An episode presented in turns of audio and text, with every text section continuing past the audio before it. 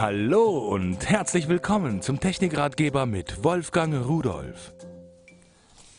Eine Sportarmbanduhr von Semtec. Also ich muss sagen, als ich die das erste Mal gesehen habe, habe ich gedacht, das ist irgendwo ein sehr, sehr teures Teil, aber äh, es ist doch für jeden erschwinglich. Schauen Sie sich das mal an, vom Design her.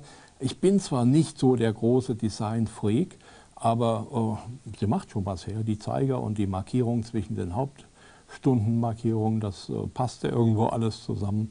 Äh, unaufdringlich und doch elegant, würde ich mal sagen. Und äh, jo, es ist eine elektrische Uhr, das heißt, da ist eine Batterie drin und äh, die wird wie früher, die alten Uhren natürlich, hier die Krone rausziehen und dann kann man sie hier stellen.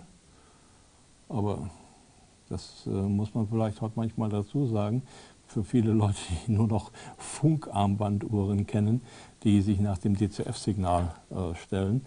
So, und das ist eigentlich alles. Das Band ist sehr stabil, schön breit. Ich mag so schmale Bänder nicht, weil ich habe hier nun mal ein bisschen dickere Arme und Hände.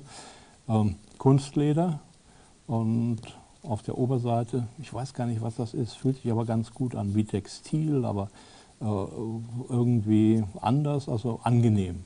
Sieht auch angenehm aus. Eine Armbanduhr, ich denke, die hat nicht jeder, hat hier so ein so ein Dorn drin, also wie man früher auch die Bänder zugemacht hat.